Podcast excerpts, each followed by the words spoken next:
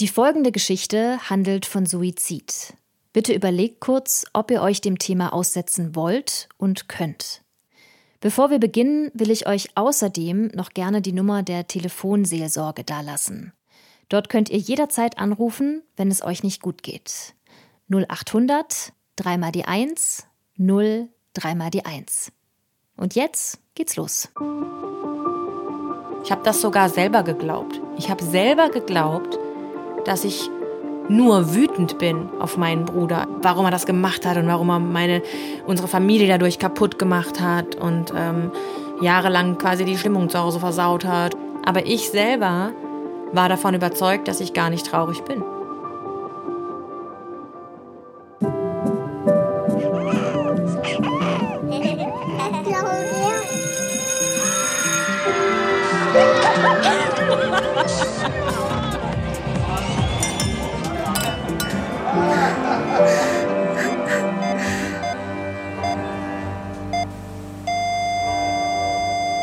Jetzt geht's ans Sterben.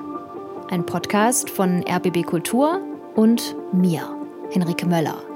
Hallo zusammen. Ist Suizid egoistisch? Darf man sich das Leben nehmen oder hat man kein Recht dazu, seinen Angehörigen sowas anzutun? Um diese Frage geht es mir in dieser Podcast-Folge nicht. Ich bin der Meinung, es steht mir nicht zu, darüber zu urteilen. Ich finde es anmaßend. Was nicht bedeutet, dass ich pro Suizid bin. Mir wäre es aber einfach ein großes Anliegen, dass wir in der nächsten halben Stunde versuchen, den Suizid, von dem wir hören werden, nicht zu bewerten. Also keine Rechnung aufzustellen von wegen, ja, da waren genügend Gründe da, nicht mehr leben zu wollen oder nein, das hätte man ja wohl in den Griff kriegen können. Ich sage das auch deshalb, weil Lins Geschichte dazu verleitet, wütend auf ihren Bruder zu sein. Aber das will Lin nicht. Sie macht ihrem Bruder keine Vorwürfe. Nicht mehr. Lin ist zwölf Jahre alt, als ihr großer Bruder Christian sich im Nebenzimmer das Leben nimmt. Er ist damals 18. Jahrelang spricht sie nicht darüber. Warum auch? Es ist alles okay. Das glaubt Lin zumindest. Bis sie der Suizid ihres Bruders mit Anfang 20 mit voller Wucht einholt. Heute ist sie Mitte 30, es geht ihr wieder gut, doch der Weg dorthin war lang. Lins Geschichte erzählt davon, was ein Suizid in Hinterbliebenen auslösen kann. Lins Geschichte ist aber vor allem auch eine vom Wiederentdecken und Wiederzulassen der eigenen Gefühle. Und was es mit einem Menschen machen kann, wenn er nur schluckt und schluckt und schluckt. Denn wenn wir als Gesellschaft einen besseren Umgang mit Emotionen hätten, vor allem mit negativen Emotionen oder was wir dafür halten, dann wäre Lins Leben nach dem Suizid ihres Bruders mit ziemlicher Sicherheit anders verlaufen. Aber lasst uns von vorne beginnen. Wir machen einen Zeitsprung in die 90er und gehen zu dem Tag, der Lins Leben für immer verändern sollte. Der Tag, an dem ihr Bruder beschließt, dass er nicht mehr leben will.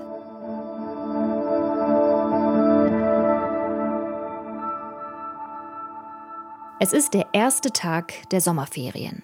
Ferientage sind ja immer super, aber der erste, der allererste, der ist noch mal eine Nummer besser. Vor Lin liegen sechs Wochen Freiheit. Sechs Wochen machen, was immer sie will. Lin sitzt in ihrem Zimmer und überlegt, was sie mit diesem herrlichen Tag anstellen soll. Ihre Mutter, ihr Vater und ihre Schwester sind weg. Nur ihr großer Bruder Christian ist zu Hause. Und auf dem Stockwerk, wo mein äh, Kinderzimmer war, war auch das Badezimmer gegenüber, schräg gegenüber. Und ich habe halt mitbekommen, wie er äh, baden gehen wollte. Das hat er sehr oft gemacht. Und hat wie immer auch so ein Buch dabei gehabt oder so ein Atlas. Der hat da immer gern so im Atlas gestöbert, während er in der, in der Wanne lag. Und das kam mir deswegen alles überhaupt nicht komisch vor. Lin schnappt sich auch ein Buch aus dem Regal und beginnt zu lesen. Auf einmal hallt ein lauter Schrei aus dem Badezimmer. Und dann bin ich zur Badezimmertür und ich habe dann halt geguckt, ob die Tür offen ist und habe seinen Namen gerufen, als ich stand vor der Tür, so Christian, weil er hat halt geschrien und da war dieses Geräusch und ich wollte gucken, so ist alles in Ordnung. Und die, die Tür war zu und ich wusste aber in dem Moment, ähm, wusste ich aber eigentlich schon, es ist jetzt was ganz Schreckliches passiert Wobei ich sagen muss, dass ich in dem Moment eigentlich aufgehört habe, quasi normal und logisch zu denken, sondern ich bin in so eine Art ähm, Schockzustand übergegangen, war wie so abgeschaltet. Ich bin einfach zurück in mein Zimmer, habe mich wieder aufs Bett gesetzt und habe gelesen. Eine halbe Stunde später hört Lin einen Schlüssel in der Haustür. Ihre Mutter. Sie ist zurück. Wie als hätte etwas in ihr nur auf diesen Moment gewartet, erwacht Lin aus ihrer Schockstarre und rennt die Treppen runter. Ab diesem Zeitpunkt verwischt sich alles. Lin sieht ihre Mutter an der Badezimmertür rütteln. Dann steht da plötzlich jemand anderes, ein Nachbar. Mit voller Kraft tritt er gegen die Tür, bis sie nachgibt. Ich habe in dem Moment auch angefangen, richtig krass durchzudrehen und zu schreien und zu weinen. Ich bin einfach ausgerastet. Eine Hand packt Lin am Arm. Die Nachbarin. Sie schiebt Lin zurück in ihr Zimmer. Sie hat mich festgehalten und zu mir gesagt, ich soll still sein. Die Message war einfach, dein Schmerz, deine Trauer und deine Eskalation, dein Durchdrehen, dein du weißt gar nicht wohin mit dir, haben hier gerade keinen Platz. Du musst jetzt still sein. Das macht ganz krass was mit einem. Mit mir hat das ganz viel gemacht. In der Sekunde, in der Lin den größten Schmerz spürt, den sie bis dahin in ihrem Leben gekannt hat, die größte Verzweiflung, die größte Ohnmacht, gibt ihr die Nachbarin zu verstehen, sei still. Deine Gefühle kann hier gerade niemand gebrauchen. Für Lin sollte dieser Satz, diese Situation ein Schlüsselmoment für ihr weiteres Leben werden. Ganz tief brennt sich die neu gelernte Regel in ihre Kinderseele ein. Gefühle lässt man nicht raus. Gefühle behält man schön für sich.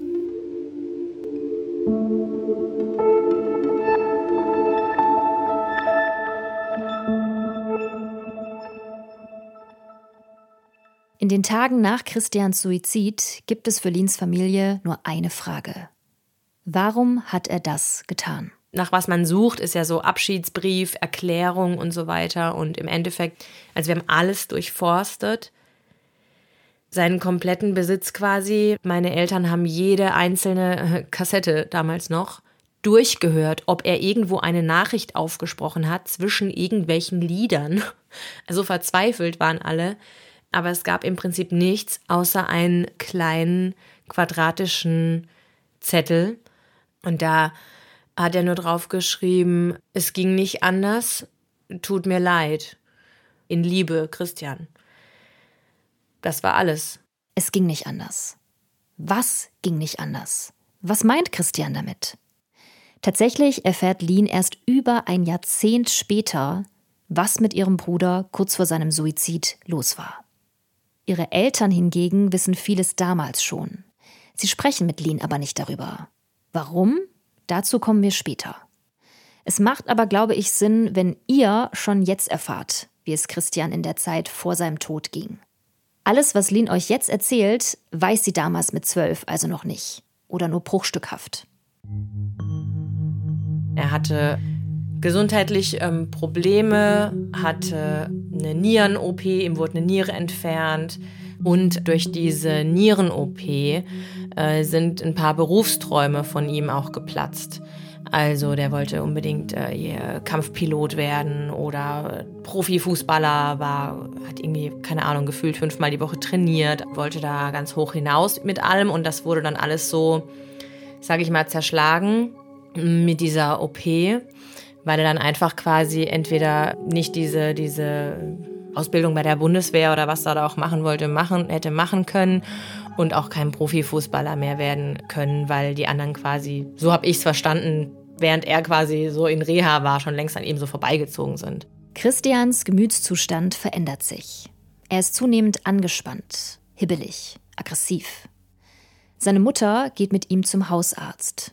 Der diagnostiziert Depressionen und verschreibt Christian Antidepressiva. Doch Christian nimmt die Tabletten nicht. Wir sollten uns vielleicht noch mal klar machen, in welcher Zeit wir uns befinden. Es sind die 90er. Ich will nicht sagen, dass unser Umgang mit psychischen Krankheiten heute gut ist, aber damals ist er katastrophal. Depressionen bedeuten Stigma, bedeuten Scham. Dass Christian eine Therapie machen könnte, Auf die Idee kommt damals niemand. Der hat ziemlich viel richtig hart überspielt und dachte, er muss da irgendwie funktionieren und muss da eine Rolle spielen und sonst hätte er vielleicht auch seine Freundin, ähm, die ihn ja über alles geliebt hat, mal Alarm geschlagen. Aber es war wirklich nicht so, dass er sich so zurückgezogen hat, sondern der hat weiter äh, Sport gemacht und ist mit Freunden irgendwie so die ersten Saufgänge machen gegangen, was man mit 18 halt so macht. Niemand, die Familie nicht, seine Freundin nicht, niemand hat damit gerechnet.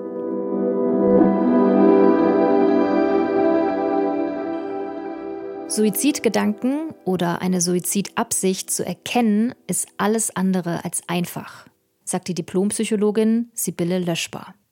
Sie ist Leiterin von Neuland, einer Krisenhilfe für Kinder und Jugendliche in Berlin. Also natürlich äh, sind da an erster Stelle zu nennen solche Risikofaktoren wie psychische Störungen, psychische Erkrankungen, ja, die natürlich einen großen, großen Risikofaktor darstellen, allen voran natürlich die Depression aber auch die Angststörungen, posttraumatischen Belastungsstörungen und die Suchterkrankung. Zu den Risikofaktoren gehören aber nicht nur psychische Erkrankungen. Wenn Sibylle Löschbar herausfinden will, ob jemand Suizidgedanken hat, fragt sie auch nach Dingen wie Perspektivlosigkeit. Hat der oder diejenige noch Hoffnung, dass es besser werden kann? Weil Hoffnungslosigkeit ist ein ganz großer Risikofaktor. Das Gefühl, isoliert zu sein und einsam zu sein, ist ein weiterer ganz großer Risikofaktor. Im Kinder- und Jugendbereich, da haben wir sehr häufig auch etwas, was wir Anpassungsstörungen nennen. Ja, das sind Symptome, die sich entwickeln als Reaktion auf Lebensereignisse, die, ähm, sage ich mal, eine Anpassungsleistung erfordern von uns. Das kann sein der Schulübertritt. Bei uns ist es ganz typisch, dass nach dem Übertritt in die siebte Klasse junge Menschen hier sitzen und sich überfordert zeigen, weil die Anpassung an, an das neue Umfeld, an die neuen Schulkameraden, äh, die neuen Lehrkräfte, die neuen Anforderungen, die führen dazu, dass es zu so einem Überforderungserleben kommt. Also wir sprechen von einem kritischen Lebensereignis. Und die Jugend ist voll von kritischen Lebensereignissen. Ich bin kein Fan von Mutmaßungen, aber als Sibylle Löschbar das mit der Anpassungsstörung erzählt hat, musste ich sofort an Christians geplatzte Berufswünsche denken. Außerdem stand er kurz vor dem Abi. Große Veränderungen standen also auf jeden Fall im Raum. Im Jugendbereich geht man davon aus, dass mindestens ein Drittel Suizidgedanken kennt. Also wenn ein Mensch bei uns anruft und eine Notlage schildert, dann, also wir sprechen das sehr, sehr aktiv an. Hast du schon mal daran gedacht, äh, nicht mehr leben zu wollen?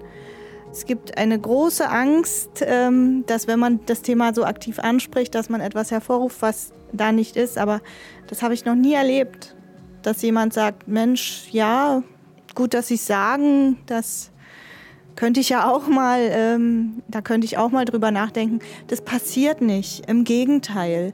Indem ich anerkenne, dir geht es so schlecht, dass du so verzweifelt sein könntest dass du nicht mehr leben möchtest, indem ich das anerkenne und als Möglichkeit in den Raum stelle, zeige ich, dass ich anerkenne, da geht es jemandem echt schlecht. Und zum anderen ist das schon die erste ganz wichtige Hilfe, die man leistet. Ich will jetzt nicht den moralischen Zeigefinger erheben, aber wenn ihr beobachtet, dass es einem Freund, einer Freundin nicht gut geht, dann sprecht sie oder ihn doch bitte drauf an. Schaut nicht weg. Wir haben in diesem Podcast schon von vielen Leuten gehört, die in Krisen waren und sich in dieser Zeit sehr alleine gefühlt haben. Und wenn ihr nicht wisst, was sagen, dann sagt doch genau das. Ich weiß nicht, wie ich das Thema ansprechen soll, aber geht's dir gut? Kann ich dir irgendwie helfen? Sowas zum Beispiel.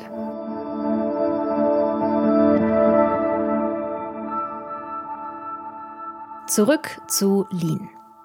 In den Tagen und Wochen nach Christians Tod wird es ruhig in Lins Familie. Da, wo vorher Gelächter war, laute Stimmen, Action, ist jetzt nichts mehr. Stille. Es war plötzlich ein anderes Zuhause. Ich hatte so eine schöne Kindheit. Es war so, es war so schön. Und es war einfach dann, es war dann einfach vorbei. Er war derjenige, der alles kaputt gemacht hat was für mich so gut war und was mein Leben schön und glücklich gemacht hat. Er hat meine Eltern mit kaputt gemacht. Er hat mir quasi meine Eltern, so wie ich sie bis dahin erlebt habe, weggenommen. Der hat das Familienleben mir weggenommen. Es war eine ganz andere Stimmung. Lin spürt, wie die Wut auf ihren Bruder immer größer wird. Da ist keine Traurigkeit, kein Vermissen, nur diese Wut. Eine Wut, die Lin aber nicht rauslässt. Ich hatte irgendwie internalisiert, hier wird keine Trauer gezeigt. Also ich, ich, ich kann keine Trauer zeigen, ich möchte das nicht. Stark sein, runterschlucken, ne, weitermachen, so. Lin macht weiter wie bisher. Sie gibt ihrem Umfeld zu verstehen, es ist alles okay. Es geht ihr gut. So vergehen die Sommerferien. Der erste Schultag steht an. Ich kam so in die Schule, ins Klassenzimmer und dann wurde es halt still. Ich habe mir dann da meinen Platz gesucht und habe dann einfach halt so getan, als ob einfach gar nichts passiert ist. Und ähm, ja, das haben alle dankend angenommen, quasi dieses Angebot, und dann haben auch so getan, als ob nichts passiert wäre. Lin ist erleichtert. Keiner spricht sie auf Christian an. Auch die Lehrkräfte nicht. Sie gehen ganz normal mit ihr um. Keine Extrabehandlung. Das ist gut. Braucht sie auch nicht. Das habe ich meinem Umfeld, meiner Familie, meinen ähm, Freunden, Verwandten, allen quasi in Perfektion vorgespielt. Dass ich einfach das wegstecken kann, weil ich ja so wahnsinnig stark bin. Ich selber war davon überzeugt, dass ich gar nicht traurig bin. Also es war nicht so, dass du bewusst diese Rolle nach außen gemacht hast. Dabei wusstest du eigentlich, dass es in dir drin anders aussah, sondern du konntest es auch gar nicht mehr trennen. Oder sah es in dir drin eigentlich schon ganz anders aus als das, was du nach außen getragen hast? Die meiste Zeit habe ich das, glaube ich, selber geglaubt. Die Wochen vergehen. Eines Tages sitzt Lin im Matheunterricht als ihr Lehrer auf einmal neben ihrem Tisch stehen bleibt. Das war irgendwie mitten im Unterricht und ich hatte ein Bild von meinem Bruder in meinem Mäppchen. Das war so ein Blechmäppchen. Und da konnte man so in den Deckel, habe ich ein Bild von ihm rein. Der Mathelehrer damals ähm, ist so durch die Reihen gegangen und er hat irgendwelche Sachen kontrolliert, wie das manchmal halt so ist in der Schule, und hat das gesehen und hat zu mir gesagt, oh, das ist aber ein schönes Bild vom Christian. Und ich hab, bin dann so zusammengezuckt und habe angefangen zu weinen, aber halt so still für mich. Der Mathelehrer tätschelt kurz Lins Schulter und geht weiter. Danach setzt er den Unterricht fort, als wäre nichts gewesen. Es haben einfach mehrere Sachen, ähm, mehrere Situationen stattgefunden, wo sich keine Bezugsperson um mich kümmern konnte oder sich nicht gekümmert hat, obwohl ich es gebraucht hätte. Nach dem Vorfall mit dem Mathelehrer ist Lin erst recht davon überzeugt. Trauer rauslassen bringt nichts. Es hilft ja eh keiner. Sie muss alleine klarkommen. Wie die Nachbarin damals gesagt hat, direkt nach Christians Suizid. Still sein.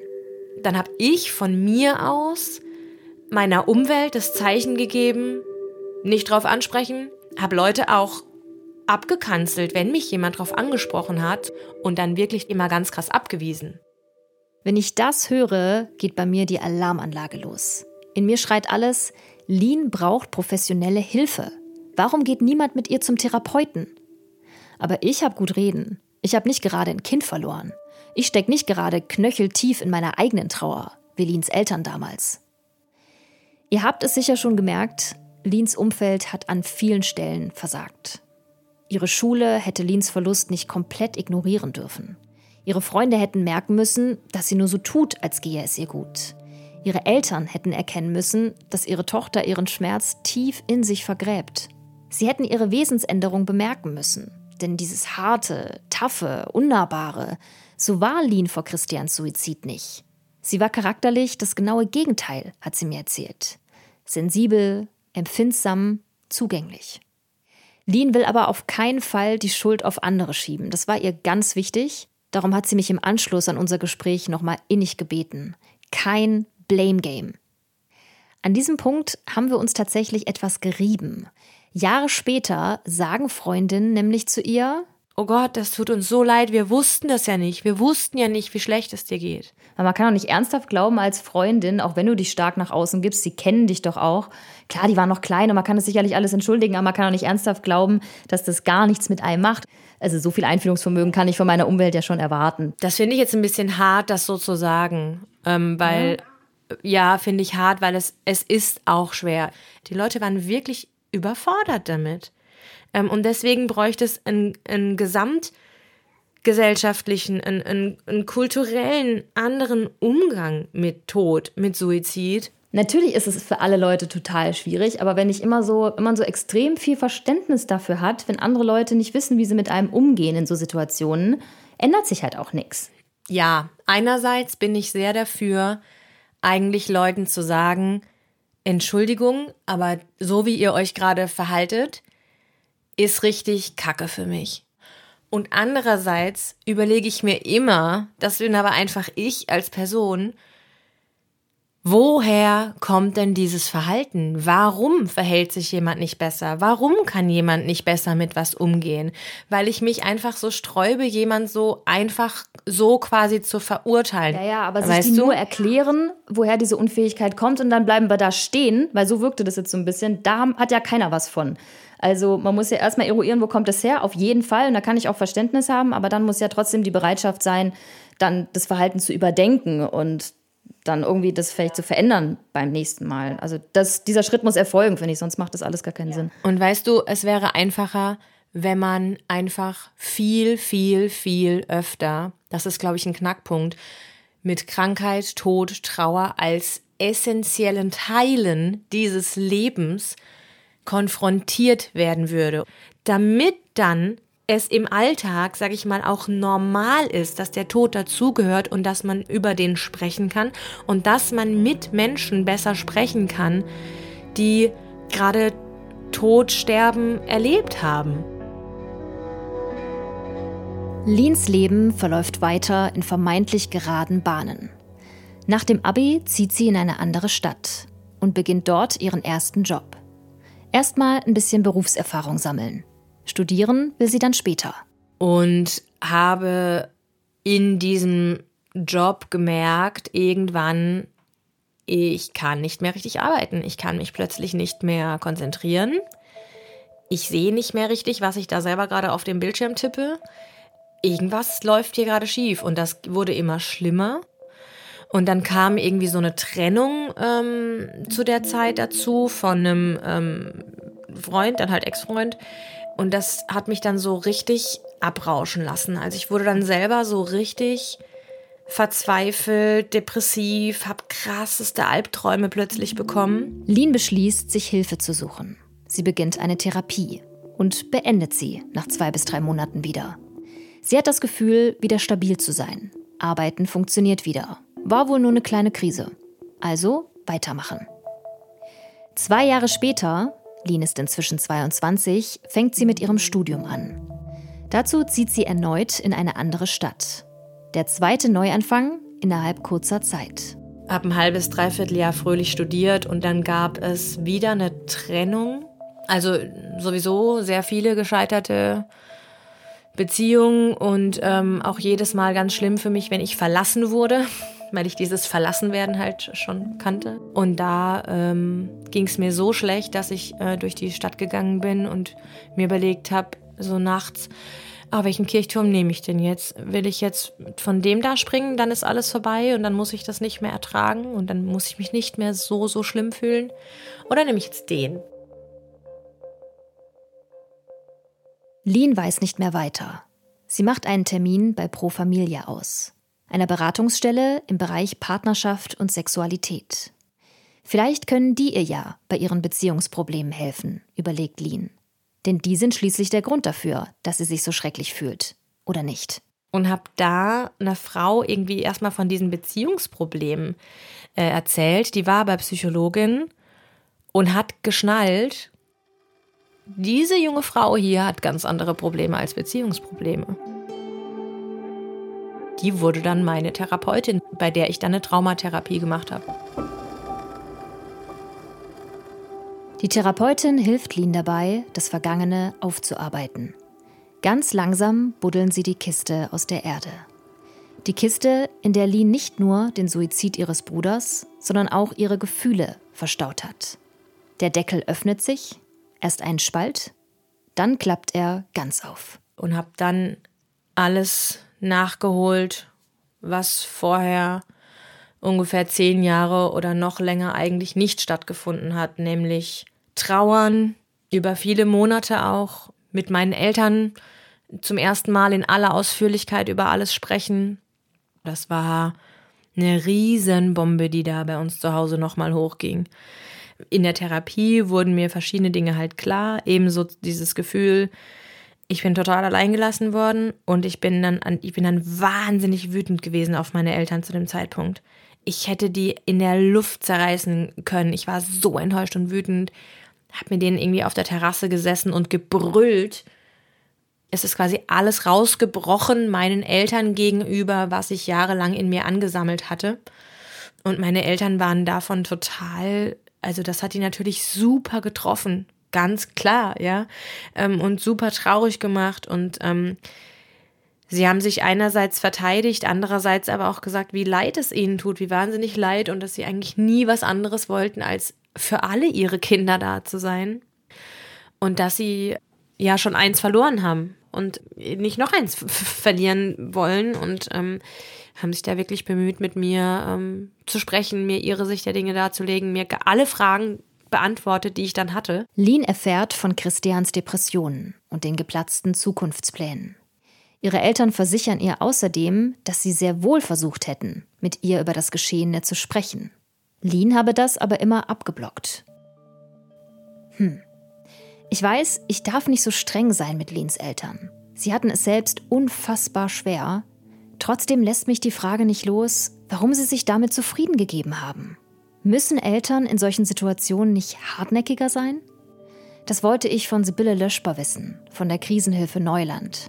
Sie sagt, man kann niemanden zum Reden zwingen. Aber es sei wichtig, als Eltern in so einem Fall Gesprächsangebote zu machen. Immer und immer wieder. Das ist unsere Erwartung, da muss man doch mal drüber sprechen. Ich ähm, würde eine Grenze ziehen, wenn man bemerkt, dass das Kind in seinem Verhalten zeigt, dass irgendwas nicht stimmt. Wenn es zum Beispiel besonders aggressiv ist oder wenn es sich sehr zurückzieht, äh, gar nicht mehr spricht, mutistisch wird oder Jugendliche dann anfangen, zum Beispiel Drogen zu konsumieren, um mit den Gefühlen zurechtzukommen. Also wenn im Verhalten gezeigt wird, hier stimmt was nicht, ich bin zwar nur ein Laie, aber so wie Lean von der Zeit erzählt hat, würde ich sagen, diese Verhaltensauffälligkeiten waren bei ihr durchaus da. Das sieht Lean selbst auch so. Das hat niemand, wirklich niemand böse gemeint. Und ich mache da weder meinen Eltern noch sonst irgendjemanden Vorwurf. Aber hätte ich zum Beispiel als Kind da eine ordentliche ähm, psychologische Betreuung gehabt, von Anfang an wäre, glaube ich, nicht glaube ich, wäre ganz viel in meinem Leben leichter gewesen enorm leichter und ich hätte mich viel besser entwickeln können und hätte nicht riesige Probleme gehabt mit Freunden in Beziehungen und mit mir selbst über die nächsten 20 Jahre. In der Traumatherapie wird Lien nicht nur bewusst, wie sehr sie ihre Gefühle nach Christians Tod verschüttet hat, sie realisiert auch, was sein Suizid mit ihrem Selbstwertgefühl gemacht hat. Die vielen gescheiterten Beziehungen, ihr schwieriges Verhältnis zu sich selbst, All das bekommt auf einmal eine Erklärung. Dieses sich nicht von mir verabschieden und das durchziehen, obwohl ich da bin, hat dazu geführt, dass ich sehr, sehr, sehr viele Jahre dachte, ich bin es nicht wert, dass man sich von mir verabschiedet. Und ich bin so wenig wert, dass man sich sogar ähm, im Nebenzimmer das Leben nehmen kann. Es ist egal, dass ich da bin. Ich bin so egal, dass man sowas machen kann. Das dachte ich sehr, sehr viele Jahre und ich habe erst die letzten Jahre wieder gelernt, dass das nicht so ist.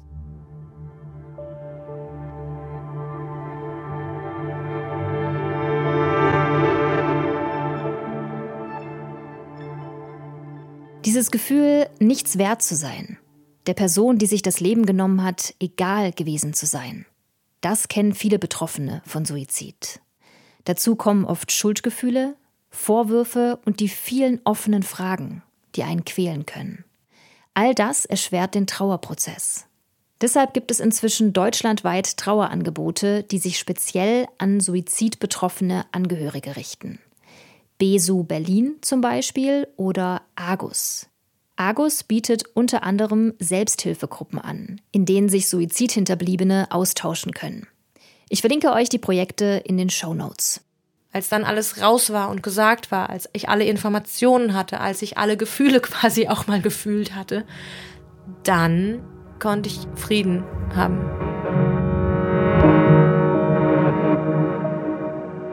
Dieses Bild der Nachbarin, die Lien damals in ihr Zimmer zerrt, bei den Armen packt und sagt, sei still. Das geht mir irgendwie nicht mehr aus dem Kopf. Dass diese Worte Berlin so nachhallen würden, das hat die Nachbarin natürlich nicht gewollt. Und wahrscheinlich hätte ihr sei still auch nicht so ein Gewicht gehabt, wenn es Berlin nicht auf fruchtbaren Boden gefallen wäre.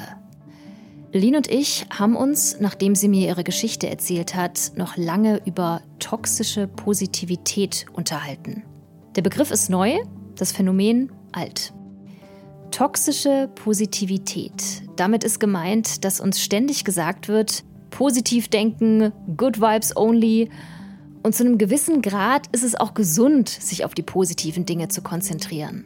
Aber negative Gefühle hören damit nicht auf zu existieren. Wir können Traurigkeit, Niedergeschlagenheit, Verzweiflung nicht einfach ausradieren. Lean wurde damals der Hahn zugedreht. Dahinter hat es sich aber gestaut und gestaut, bis alles irgendwann mit voller Wucht rausgebrochen ist. Sei nicht so negativ. Ich weiß nicht, wie oft ich mir das in meinem Leben schon anhören durfte. Und es gab eine Zeit, da bin ich ausgetickt, wenn ich das gehört habe. Bis mir irgendwann klar geworden ist, nicht ich bin das Problem. Die Leute, die mir das vorwerfen, haben einfach nie gelernt, mit negativen Gefühlen umzugehen. Sie fühlen sich davon bedroht, überfordert. Die Lösung kann deshalb nur sein, so sehe ich das zumindest, dass wir als Gesellschaft negativen Gefühlen mehr Raum geben sie annehmen, sie aussprechen. Denn auszudrücken, dass es einem nicht gut geht, das allein kann manchmal schon enorm erleichtern und ist der Anfang jeder weiteren Hilfe. In der nächsten Folge erzählt Josephine vom Verlust ihres Bruders. Im Sommer 2020 wird er schwer verletzt aufgefunden und wenig später im Krankenhaus für Gehirntod erklärt. Bis heute ist nicht klar, was passiert ist. Um der Sinnlosigkeit seines Todes wenigstens den Hauch eines Sinns zu verleihen, entscheiden Josephine und ihre Eltern, seine Organe zu spenden. Seine Lunge konnte transplantiert werden und jetzt kann ein Mensch atmen wegen ihm. Dass man jetzt sagen kann, okay, es ist doch was Gutes dabei rausgekommen. Jetzt geht's an Sterben ist ein Podcast von RBB Kultur und mir, Henrike Möller. Redaktion Romy Sigmüller. Originalmusik Jakob Ilja. Mastering Bernd Bechtold.